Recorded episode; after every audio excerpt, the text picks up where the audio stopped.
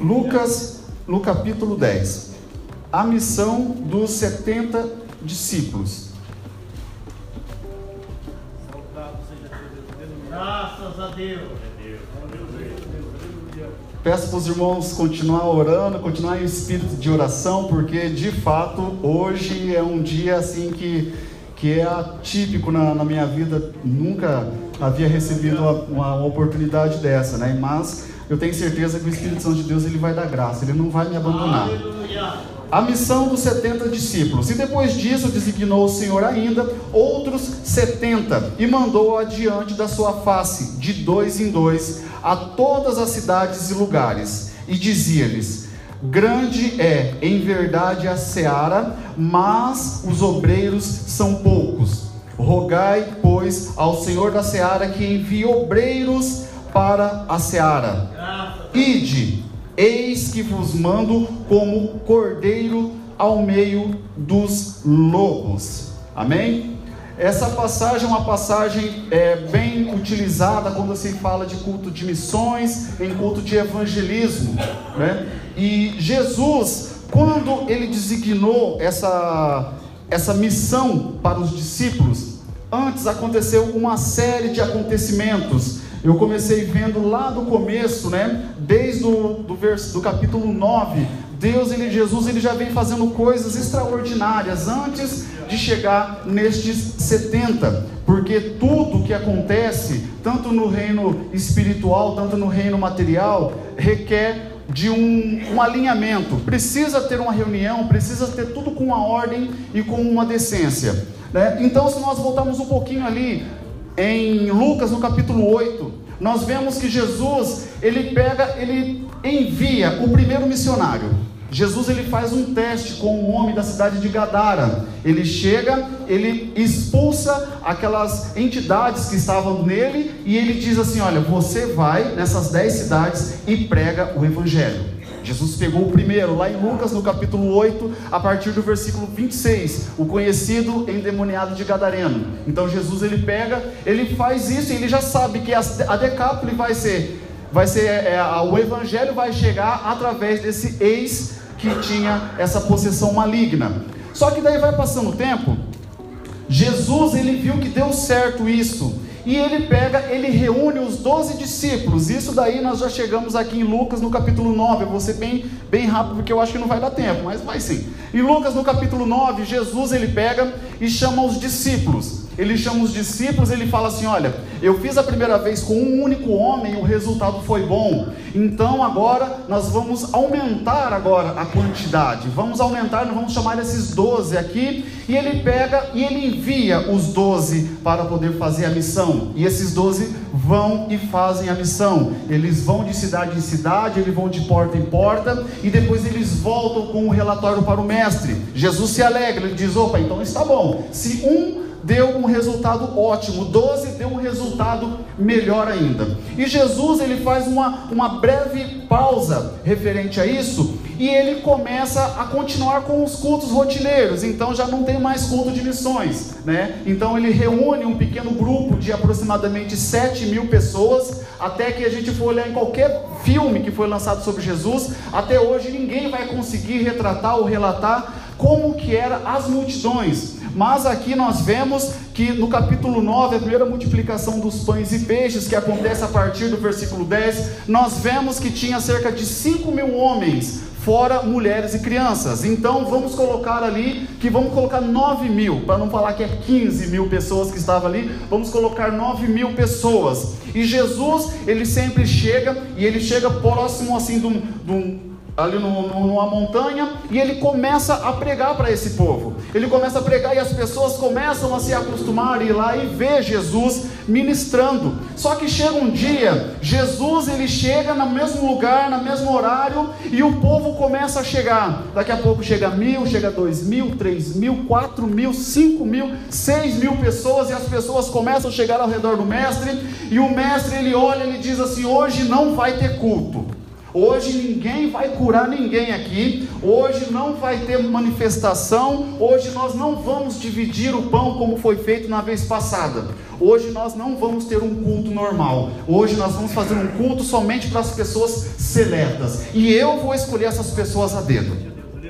Na hora, Tiago ele olha para Pedro e fala: Pedro céu, e agora? João pega e fala: Felipe, corre lá, vamos cantar um corinho. E a multidão está ali. Judas, ele olha e fala: Mestre, nós precisamos que o senhor faça alguma coisa. Você vai precisar ministrar para esse povo. Você precisa, porque tem pessoas que já pagaram aqui. Porque se você for ler em Marcos, no capítulo 6, no versículo 36 ao 37, nós vemos que as pessoas ajudavam. E Judas, o Iscariote, porque tinha dois Judas, não vamos colocar a culpa no Judas Tadeu, foi o Judas Iscariote. Ele já andava com a bolsa. E a palavra vai nos dizer em, em Marcos, no capítulo 6, no versículo 37, que Judas estava com 200 reais ali, 200 dinheiro. Então tinha pessoas que já estavam pagando, e simplesmente Jesus falou: Não, eu não vou. Eles pagaram porque eles quiseram, eles fizeram a doação aqui, eu não vou, eu não vou pregar sobre nada. E Jesus, ele consegue enxergar tudo, por dentro e por fora de cada pessoa. Ele selecionou 70 pessoas. Ele poderia muito bem só apontar o dedo no meio da multidão, só que ficaria uma coisa muito vaga, porque Jesus ele conhece, mas os 12 discípulos que estavam com ele não conheciam qual seria o critério do mestre para escolher essas 70 pessoas.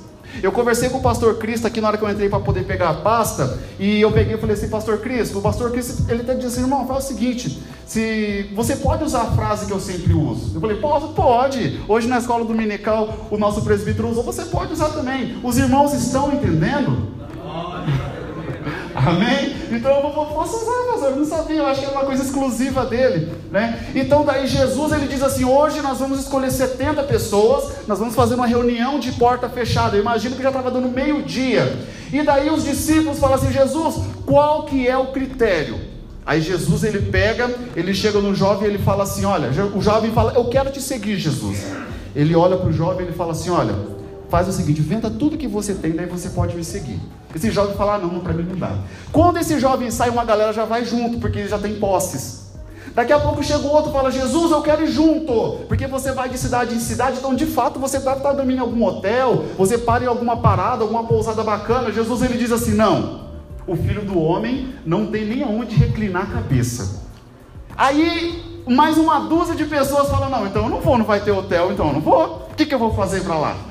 E ele pega e sai. E daqui a pouco Jesus ele pega e fala assim: Quem mais quer seguir após mim? Um fala assim: Eu vou. Mas só que a minha mãe e meu pai já estão velhos. Eu vou enterrar, esperar eles morrer, daí eu vou. Não, é o seguinte: ou você deixa os mortos enterrados os seus mortos, porque essa é a hora. Ele fala: Não, então não pode, não pode, que a minha avó já está pela boa ali, e se eu for seguir o Senhor, então já mais uma parte da multidão já não se enquadra nesse perfil que Jesus está procurando. E ele vai apertando mais ainda, ele vai apertando mais até que dessa multidão de quase 7 mil pessoas sobra apenas 70 pessoas. Sobra 70 pessoas e começa a olhar para Jesus e eles dizem assim: agora sim, vamos fechar a porta desse. Não, eles não estavam no templo, estavam no ar livre, né? Vamos todos, eu quero que todos sentem aqui que eu preciso passar as instruções. Agora sim, Agora eu sei que a multidão tinha pessoas que estavam somente interessadas no milagre. Eu estou vendo que tinha pessoas na multidão que só estavam aqui para por curiosidade. Nós vemos que os escribas estavam aqui para ver se eu ia falar alguma coisa errada, mas agora eu sei que estes 70 que estão aqui, de fato, estão interessados em fazer o ID. Mas aí se você voltar um pouquinho mais atrás, até nós chegar aqui nesse capítulo onde Jesus ele seleciona esses 70, o que, que será que levou Jesus a tomar essa atitude? Porque ele teve uma pequena reunião né? se nós formos ver aqui, ele tem uma, uma pequena reunião quando ele sobe para fazer uma oração com os discípulos. Ele sobe com Pedro, Tiago e João. Quando ele chega no topo do monte, aparece pessoalmente ali para ele, desce ali Elias e Moisés. E já começa a falar, fala, Jesus, você está na terra, já está com três anos e alguns meses. Eu vou passar para você agora aqui, Jesus, como que vai ser a sua crucificação. E ele começa a contar para Jesus como que vai ser a crucificação. E Jesus ele lembra, ele fala: Eu não andei nem na metade da cidade que eu deveria andar ainda. Então daí ele começa a analisar, ele fala: "E agora, como que como que nós vamos fazer essa questão?" Aí Jesus ele desce de lá já com essa ideia de lançar os 70 discípulos. Né? E assim que ele chega, ele começa a passar as ordens para aqueles discípulos. Ele diz: Eu quero que vocês vão pelo caminho, eu preciso que vocês entreguem a palavra e passa todas as especificações. Mas tem uma coisa muito interessante que Jesus ele deixa bem especificado, que essa palavra eu tomei para a minha vida há um bom tempo atrás. Lucas no capítulo 10 e no versículo 19, ele olha para aqueles 70 discípulos, ele diz assim: Eis que vos dou poder para pisar em serpentes, em escorpião e toda a força do inimigo, e nada vos fará dano algum. Esse eis que vos dou. As únicas pessoas que teriam a capacidade de falar eis que vos dou, eis que vos faço. Isso daí é uma ordem real. Somente o rei pode dizer, porque é um, de um decreto. Não é uma promessa que ele vai dizer assim: olha, nós vamos fazer uma reunião, só que talvez se chover, pode ficar tranquilo que nós vamos agendar para outra data. Olha, nós vamos fazer o evangelismo hoje aqui, só que se tiver muito frio, vocês não precisam vir, nós marcamos para outro dia.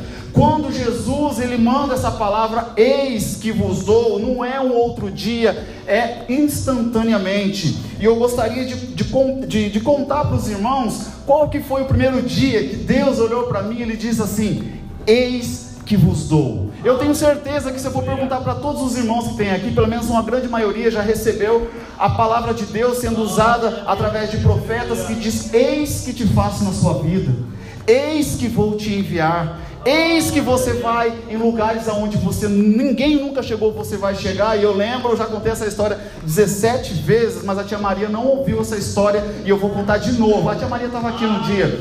Eu lembro que quando eu vinha nos cultos, eu chegava no horário que quase ninguém estava. Eu chegava geralmente nos cultos na parte da tarde. Chegava tarde aqui e ficava lá no fundo ali. E antes de terminar o culto, eu já saía correndo, porque eu falei: essas irmãs vão me chamar para frente. Eu sempre vinha nos cursos do círculo de oração, né? Há muito, lá em ano de 2016, há muito tempo atrás. E um dia eu tromei com o Daniel. O Daniel ele pegou, ele olhou para mim. Ele, o, Daniel, o Daniel tinha cabelo na época. Ele falou para mim assim: ele, Você vê quanto tempo que faz? Ele disse assim: ah, você, você parece o Robinho. Aí ele, ele encontrava comigo o Robinho, o Robinho, e ficava nessa, né? E daí ele não continua vindo. Eu falei, não, beleza, eu vou ficar. Só que eu nunca ficava até o final do culto. Dava, é, o culto das irmãs era na parte da tarde, eu ficava sentadinho no canto, eu ia embora. Eu falei, eu não vou ficar aqui no final do culto, porque com certeza as irmãs vão me chamar, vai querer orar por mim, eu tô fora. Só que daí teve um dia que em 2016 eu aceitei Jesus, e daí quando chegou é, na, na terça-feira, quando chegou na terça-feira, que era o culto das irmãs, ou na segunda? Terça? Na terça-feira, no culto das irmãs, eu vim na parte da manhã, daí eu vim com a tia Maria. E eu peguei, eu comecei a orar ali, fui clamando a Deus, e daí daqui a pouco, no final, eu falei, eu vou ficar no final, que eu preciso saber o que, que acontece no final do serviço de oração. E quando as irmãs fizeram aquele círculo ali, Deus ele se apodera da irmã Rose, a irmã Rose ela olha para mim, ela fala assim, ó, eis que te, foi o primeiro eis que eu vou fazer na sua vida que eu recebi. Eu tinha recebido tantas promessas, tantas promessas de homens que dizem assim: fica comigo que eu vou te dar uma oportunidade de emprego. Fica comigo que se, quando esse terno não servir mais para você, eu vou te dar. Fica comigo que eu vou conseguir uma casa mais barata para você. Mas quando eu ouvi aquela profecia, que ela olhou para mim e disse assim: Eis que te digo hoje, eu vou te enviar para lugares aonde ninguém chegou e você vai fazer a minha obra. Naquela hora eu olhei e disse assim, e, eu, e eu, a, a, pessoa que é nova convertida, ela fica pensando assim, nossa, mas que beleza, né? Então tá bom. Então ela começou profetizando, ela começou ministrando, ela começou passando nomes de cidades. Eu falei, olha, beleza, então ninguém me conhece. Ninguém me conhece. Então o que, que eu vou fazer? Eu já vou abrir uma página no Facebook, já vou abrir um Instagram, eu já vou começar a me divulgar, já vou entrar no curso de, teologia, eu já vou fazer. Ela diz assim: você não se meta, porque essa obra é minha. É eu que estou fazendo, é eu que vou te divulgar. Eu falei, mas não pode, não tem condição, pastor. Como é que vai fazer? Não tem jeito. Eu, a, a, roupa que eu estava era emprestada, a calça jeans era do meu primo, ainda por cima uma camisa branca, a cinta era uma sacolinha que eu tinha amarrado aqui, né? Eu não tinha nem a roupa. Eu falei, como que eu vou? E daí ela disse assim: Eu conheço os seus pensamentos, eu sei o que você está pensando agora, e eu te digo que vai ser nesse ano. Eu falei, não pode. ah, acabou de aceitar Jesus no, no, em novembro, né? Estava em janeiro. Não pode. E para provar que sou eu o seu Deus, eis que te digo: a primeira vez que você ministrar, você vai saber que uma única pessoa vai aceitar Jesus. Aí eu disse, beleza. Eu falei assim, Deus, eu não sei como é que funciona essa questão de profecia, mas o Senhor profetizou, eu quero. E eu fui buscando